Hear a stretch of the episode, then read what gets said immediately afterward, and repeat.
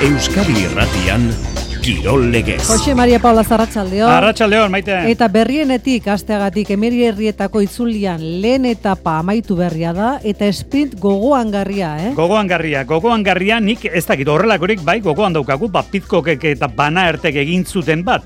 Eta orain, epaileek Iboan eman dute garaile, aurrena Merlier, gero Iban, gero azkenean Merlier ikaragarria da, baina ikustekoa da, egi esan, aukera daukazuenean, sarean edo bideoren bat ikusi, eta asmatu, ea nork irabazi duen esprin hori. Ikusgarria izan da, gertatu berria da, emire herrietan, Ruandako itzuli ere jokoan daukagu, etan Bernonek irabazi du gaurko eta pere. Horrekin batera zer, bueno, ba, golfeko munduko rankinean ikaragarria da, Euskal Herritar bat lehen da biziko postuan ikustea, John Run, aurten lehiatu dituen bost torneotik iru irabazi egin ditu.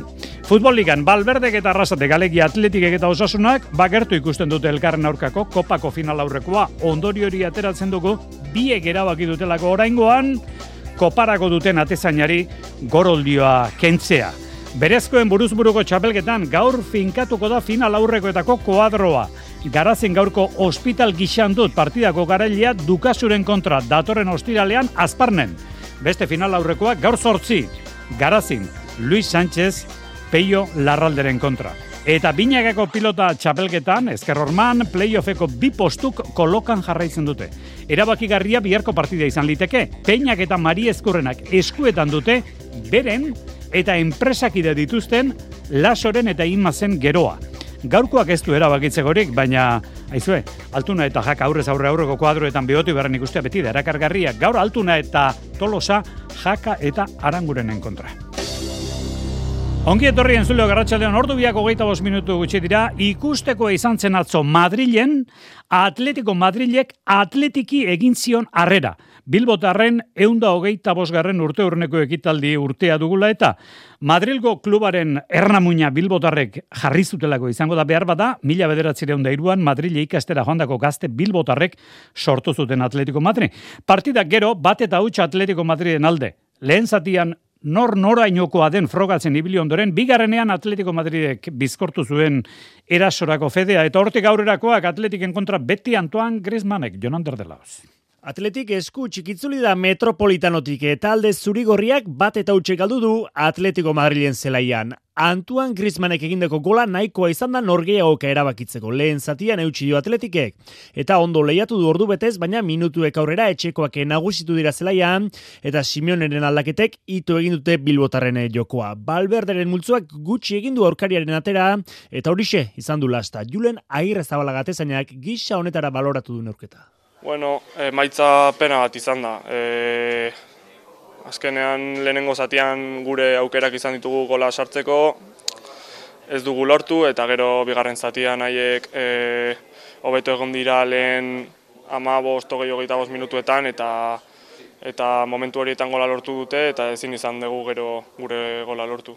Hain justu errenteriko atezaina izan da partidako berritasunen nagusia. Balberdek adirazi duenez, kopara begira hartutako erabakia izan da ura maikakoan sartzea eta agirre zabala gustura noski ligan estrainaldi eginda. Pozi galde horretatik, e, ligako lehen minutuak e, jokatu alizateko, baina bueno, hemen bakigu garrantzitsua garrantzitsuena e, taldea dela eta pena bat izan da hiru puntu horiek e, zin, zin lortu izatea. Deigarri izan da laber, bi talden arteko kolore trukaketa. Atletik zuri gorri zaritu da eta rosa kolorez atletiko. Horrez gain, bi klubetako zalek eta jokalari hoiek argazki atera dute partida aurretik. E, horrela, Madrilgo taldeak omen egine izan dio bere jatorrizko klubari Bilbotarren eun eta hogeita bosgarren urte hurrenea. Ordu biako geita iru minutu gutxi dira, txerrendulari zan, Xabier Rusea Bega Arratxaldeon.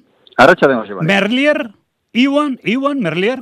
Emire herrietako bukerako hori, nik ez dakit pizkok banaert bukera ura, etorri zaituko gora, horrelako horik. Eh, zuk erabaki, Xamari, zuk erabaki. Ura baino ere ez dakit ez dugu ezote din. Ikaragarria izan da, ikaragarria, emire herrietako bukera argazkiari begiratu elmugak argazkiari, eta ala ere ez zin jakin nork eraman duen.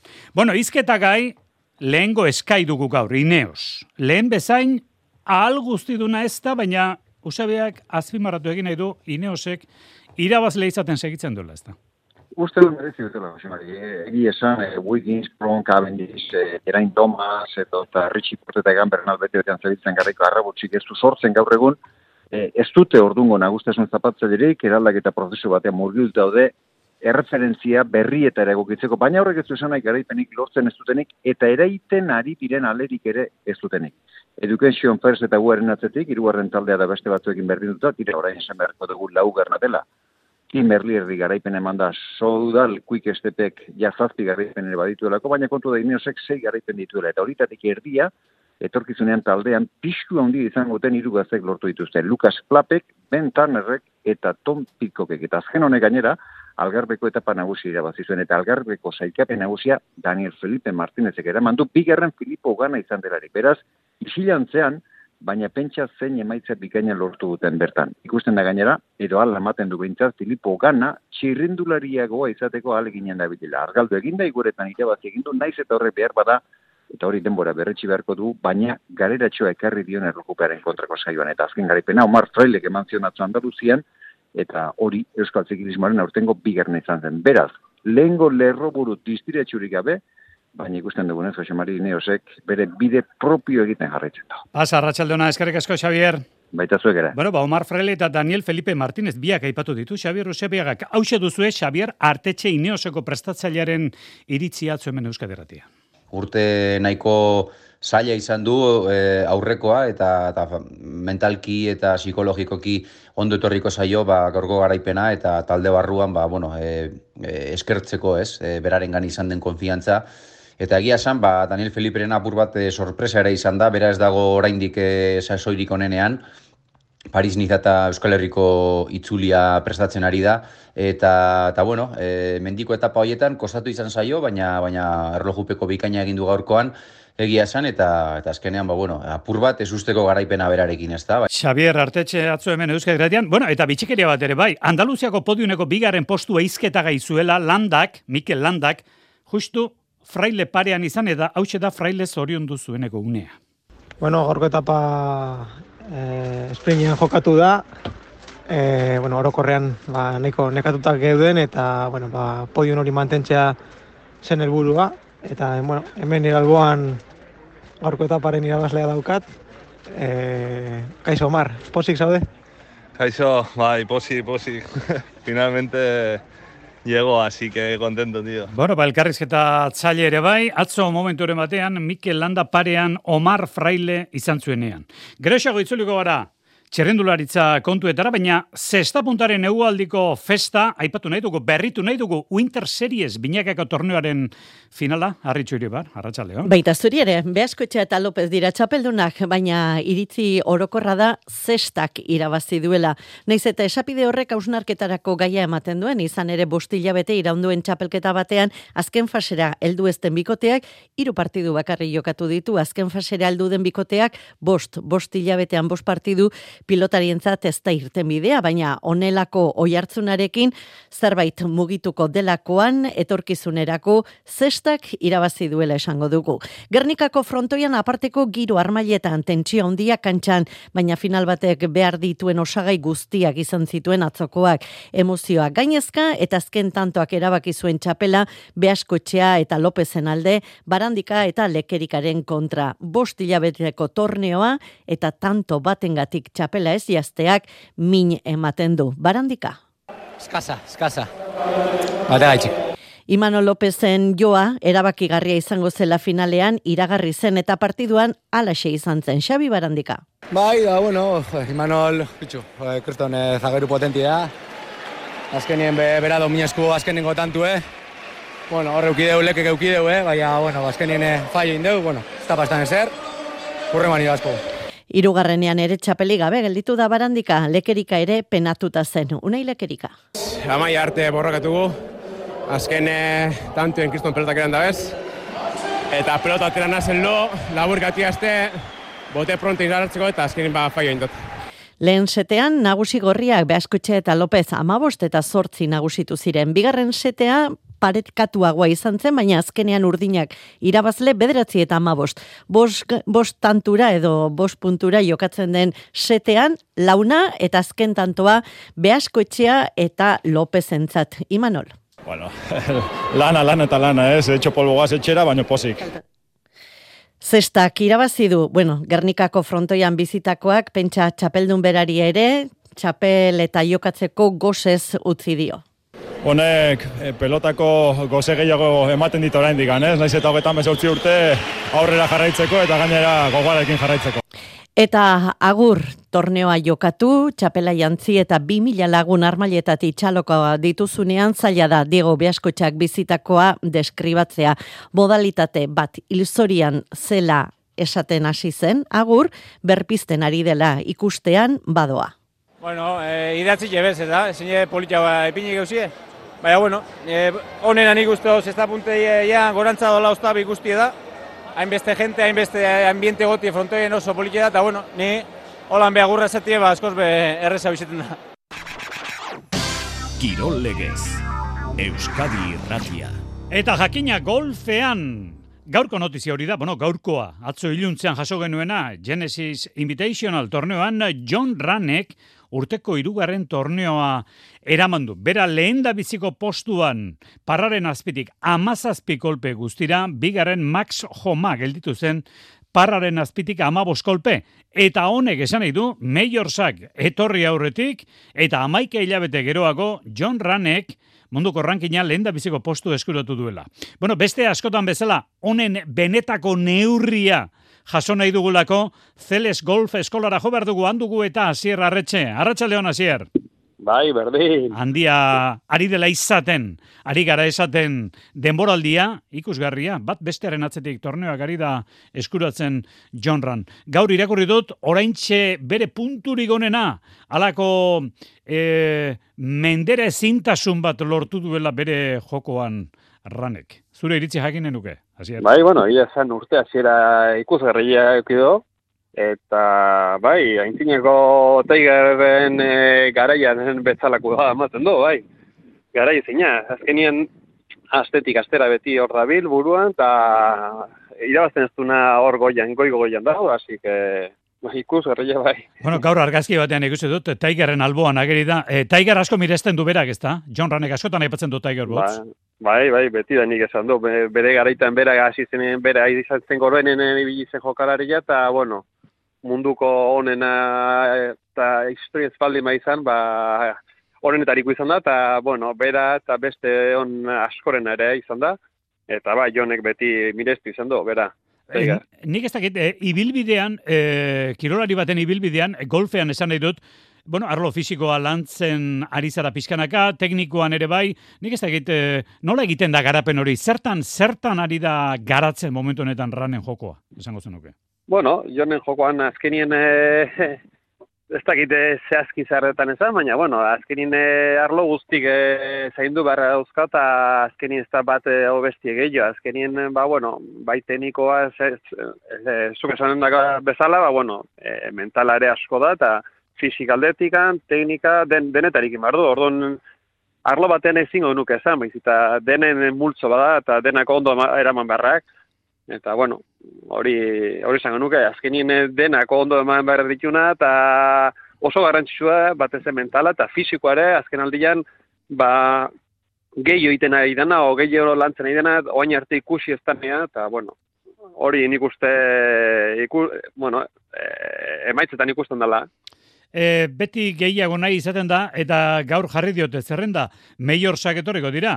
E, badakigu, azte santuan, bete-betean, e, Augustako Mastersak, gero Pesia Championship, hori maitzaren emezortzitik hogeita bat ere izango da, Estatu Batuetako US Open e, ekainean amabostetik emezortzira, eta Britisha hogeitik hogeita irura.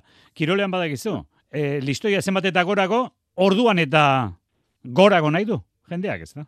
Bai, bai, eta azkenin ohiture egin gaitu gaizki, eta azkenin jakin barra golfa, nik uste beste kirole egin konparatu oso desberdina dela, eta oso zaila da hor goia mantentzea, oain arte urte hasi daukidun modukoa aukitzia urte guztian aguantatzea, baina bueno, azkenien eh, oain dikan maior guztiak aurretik handozka, eta bera, be, berak esaten do, oso ondo daola, eta e, gorenen daula, orduan, ba, bueno, ia mantentzei badun, da ia sorpresak ia mate ditun, aurten. Bueno, Eta meior eh, oitako bat iraztu matxua, bueno, beto. Hasi zenetik e, PGako amar garaipen ditu. Ni jakin nahi duzuek e, golf eskolan eta e, jendeak aipatzen du John Ran horrelakoetan indurainek turra irabazen zituenean mundu guztia ziklista izan nahi zuen. E, gertatzen Bai. da gauza bera golfean? Bai, nik, e, bai, ni pen hori da, eta azkenin ni behi lankidekin eta hitz egiten bat, eta bestekin eta askotan esaten dugu, ez dela holako jartzuna. Jartzuna bai ukido, baina ez e, indurainen modukoa. Gu garaian, e, indurain hasi zanean ikusten zen jende guztia itziten zula e, txirrindariei buruz eta indurainei buruz, eta ez da kali, kaletik ez da ikusten. Esko, golf eskolan bai ikusten dela, jende berri etortzen dena, eta jone, jonen gandik erakar, erakarrita, baina eh, kanpotik, kaletik egoipen horiak, eta ez da ikusten horren beste. Bai gaur egunen gezak ikusten da telebistan eta komunikaziotan, baina bueno, ez da egite indurain, indurainen ainako izango bada, baina bueno, egia esan eskolan bai. Izaera herrikoi hori, ez dakit nola esan, oraindik ere falta duela golfak. Behar bai, bada, behar bada bai, leku jakin bai, pena hori, pena hori ematen digu, bai, guri. Bueno, nik eskartzen dizut eh, Zelef, eh, Zeles Golf Eskolako irakaslea Sierra Arretxe. Gaur biru Bai. hitz gurekin egitegatik eskerrik asko. Zuei. Mundua ezagutzeko urteak dira. Sentitzeko, elkarrekin bizitzeko, ikasteko urteak, konfiantzazko ingurune batean. Euskal Eskola Publikoa, elkarrekin azten. Aurre matrikula utxailaren amairutik hogeita laura. Hezkuntza saila, Eusko Jaurlaritza. Euskadi. Auzolana. Dirua jokatzen duzu, zure lagunak, zure familia, zure etorkizuna ere jokoan dituzu. Apustu bat eta beste bat. Eta horrela, dena galdezakezu. Online jokoekin, berehalako jokoekin, kirol apustuekin, raskekin, arduraz jokatu, garaiz erretiratzea, garaipen bata. Eusko Jaurlaritza, Euskadi, auzolana. Duela berrogei urte proiektu paregabe bat sortu zen Euskal Kooperatibismoa bultzatzeko, zabaltzeko eta sustatzeko. Euskadiko Kooperatiben Goren Kontseilua. Mila esker pertsona, erakunde administrazio eta enpresa kooperatibo guztiei urte hauetan egin duten ekarpenagatik. Etorkizun hobe bat posible delako. Kooperatiben Kontseilua.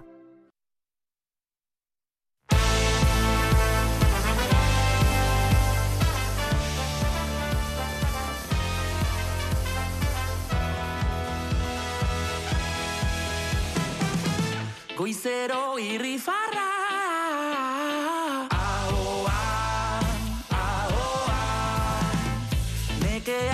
Bueno, ba, bigarren zatian gara, Janus Lesterren eskutik. Dap, dap.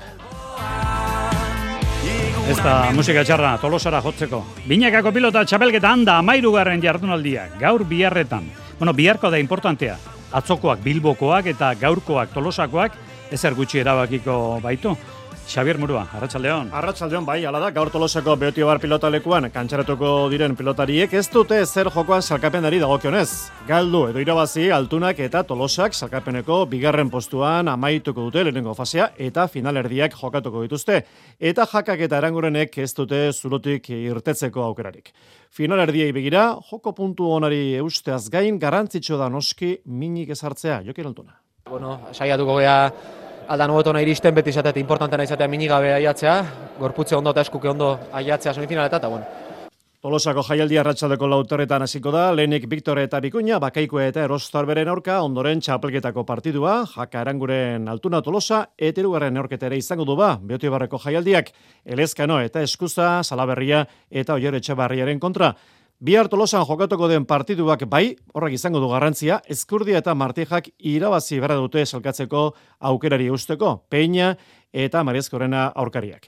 Bestelakoan, elordik eta zabaletak garaipenak pilatzen jarraitzen dute, atzo bizkaia pilotolekuan amabigarrena, larra zabalek eta albizuk ez du hartu zituzten, baina azkenean galtzaile, maila bikaina eman zuen, Ike larra zabal, hola bezarko, hogei urteko aurrelari trebeak.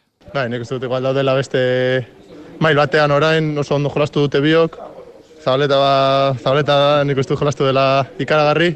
Albizu oso ondo jolastu du, baina bueno, nik uste dut igual fallo tonto batzuk egin ditugula biok. Aitor elordi gustora, berak eta zabaletak txisparekin, joko onarekin jarraitzen baitute. Guretzako ba oso ondo datozen partidu edionek, ez? Azkenien ba e, partidu saiak, e, kontrarizuek e, ba bueno, e, hortzak erakustu erakustu eskuesenak, e, tranquilamente gaur ba, bueno, e, galdu ginken partidu bat, baina bueno, e, gutzako zenbat eta situazio gehi ikusi, ligilan e, zier, ba, bueno, gutzako e, da, azkeni, ba, bueno, pareja mouen sendotu eskuleko. Amairo jardunalditan partidu bakarra galdu dute lordek eta zabalet. Eta berezkoen buruz burukoari dagokionez, gaur arratsaldean garazin, barras edo egokitze kanporak eta ospitalek eta gixantutek. Horko garaileak final aurrekoa jokatuko du datorren ostiralean azparnen dukasuren aurka, beste final aurrekoa gaur zortzi da garazin, Luis Sánchez Peio Larralde.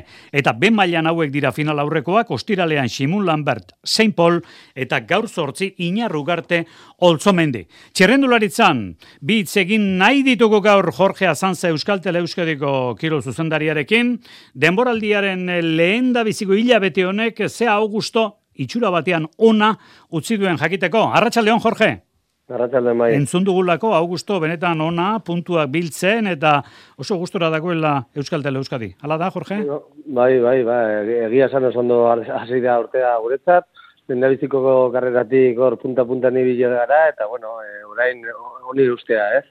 Eta gazteak ere indarrarekin, ikusiko zenuen, gaur, eh, ni baino beto jaingo duzu, Ruandan bai. Xavier Berasategi gaztea ere amairu garren, tokian horra aurreko moturrean, ibili da, gaur ere? Bai, bi, bi lehen etapetan, eh, ez dira etapa zaienak izan, baina, bueno, gaur e, talde txikia iritsi da, eta hor Xavier e, lehen da urteko txerrindulari trebe bat izateko, ba, hor erakutsi du bere, bere maia, ez? E, maia, maia altua dago ere Ruandan, eta bueno, zaila izango da zeo zer ateratzea handik. Hemen jendeak seguru asko garaipenak pilatu nahiko ditu, zuk ere bai, baina guk badakigu hankak lurrean jarrita zer behar den. Behar da esate baterako soto geundo hogeita lau puntu hartzea, kanalek lauro geita emeretzi.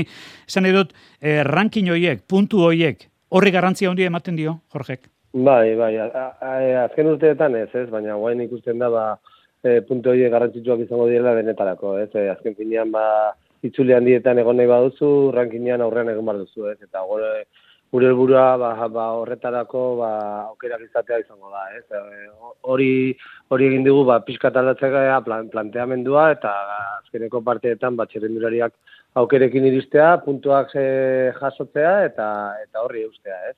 Ez dakit, egiten duzu urtearen banaketa bat gu jakiteko e, zatika, hilabeteka, bi hilabetez behin, e, nola banatzen duzu alde hortatik, zure balantziak eta zuk noiz egine izaten dituzu, Jorge? Bueno, ba, e, nik uste, ba, karreraz karrera, ez? Nik uste, guain egin dugula gauza pizkatez, da, joan beste urteekin konparatuta, ba, e, taldeek e, ba, oso konpensututa joaten dire da, frente guztietara, eta helburu zehatz batekin, ba, puntuen, puntuei dagokienez, eta eta helburuei dagokienez. Nik uste, ondo betetzen ari direla, adibidez, Andaluzian, ba, genekien, ba, generalean, oso zaila izango zela zeo zer ateratzea, baina bueno, mendiko sailkapena irabaziko du gotenekin eta lehiatu ditugu etapa guztiak, ez? E, gero, beti, beti berdinak ere bazten dute eta gure borroka beste bat da, baina bueno, pozik, pozik egindakoarekin. Pentsa, Emirates eh, tartean egonda eta poga den bezala ibilita, nork irabazi zer edo zer, etzen, etzen erresa. Jorge Azanza, Euskal Tele Euskadiko zuzendaria, eskarrik asko, Jorge. Eskarrik asko zuei. Bueno, azken txampan, pista estaliko atletismo txapelketa, munduko beste marka bat ere bai, fenke bol erberetarrak atzo emakumezkoen lauru metrotakoan jarritakoa, eta Euskaldunak zertan, harritxu, Espainiako txapelketan? Ba, mila behatzireun da larogita biko martxotik zegoen marka, jarmila kratotxo biloba txekiarrak zuen marka, Ogita mairu, eunenekotan ondu du fenbe bolek. Erberetako txapelketetan izan da hori, lareu metroetako marka berria, berrogeita bederatzi hogeita sei da.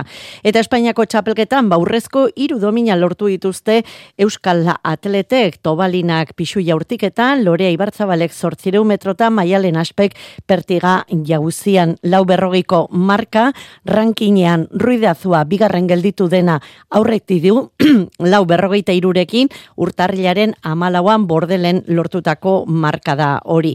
Iker Arozena, Tesi Ebosele, Irati Mitxelena, Teresa Errandonea, Naiara Estanga eta Claudia Bilaldeten dira podiuna zapaldu duten beste Euskal Atleta. Ego Euskal Herriko errubi talde garrantzitsuenek lanak dituztena, helburuak betetzeko, Xavier Muruan pordiziak zortzion honekotan egon nahi du, eta ez geistea lizateke noski garnikaren helburua. Bai, eta biek kala indute azte burunetan, urbietan atzo bizkaia garnikak hogeita amaika eta hogeita amasi galdu zuen San kontra, amabi jardu alditan amaika neorketa galdu dituzte Gernikarrek eta bakarra irabazi duela hiru aste punturik ez labila azken zelkatoren kontra. Eta hanpo orditzia ere, galtzaile atzo Altamiran Balladoleideko kesos entrepinaresen aurka amarreta hogeita mabost. Lehenengo itzuliko azken partidua galduta, orditziarrak kopatik kanpo garatu dira, alain araina, hanpo orditziako jokalaria. Lehenengo faseko azken partidu deu, azkenen e, dinamika bat geto zen, kesoseko ere beste beste aktitu batekin etorri die, eta bueno, e, partidu ez batea, beraia gehiago izan die, eta ezin ezin dugu ez ergehiago batea partunetatik ez.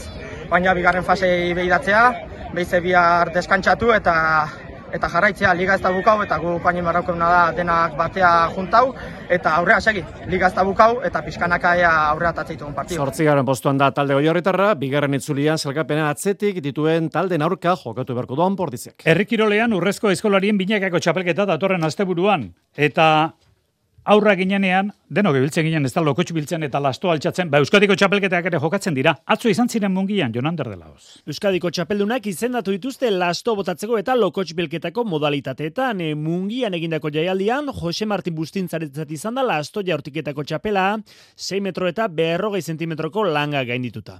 Juan Carlos Lopezek eta Mikel Agirrek beren aldetik, 5 metro eta amar zentimetroko marka ezari dute, eta lau metro eta berrogei zentimetrotan geratu da, Eloi salterain parte hartzaile zerrenda luzeagoa izan da lokotx bilketan unai jantzik lortu durrea lanake bos minutu eta berrogeita mar segunduan eginda. Alde handi zenagusitu da gainera berrogeita mar segunduko tartea zabaldu dio Jon Begase bigarnari. Haren handike bi segundura geratu da Jon Larraina gairugarrena 6 minutu eta berrogeita bi segunduko denbora eginda. Emakumezkoen txapelketan ainua etxe garaida urtengo txapelduna zazpi minutu eta zazpi segunduan geratu du kronoa. Amaika segunduko errenta lortu du ainoa iraizoz bigarnarekiko eta berrogei segundukoa Amaia Jimenez irugarnarekin. Bueno, bat arte agortu dugu eta bai dute Merlier. Berriro diogu, demoraldiko argazkietako bat izango da emiderrietako itzulian gaur jokatu den etaparen elmugako argazkia Merlier Eban, Eban Merlier, argazkiak berak ere ez du argitzen, azkenean Merlier da nagusi. Iluntzako kiroltarten etoriko gara, zortziako egutxaldera, gero artea.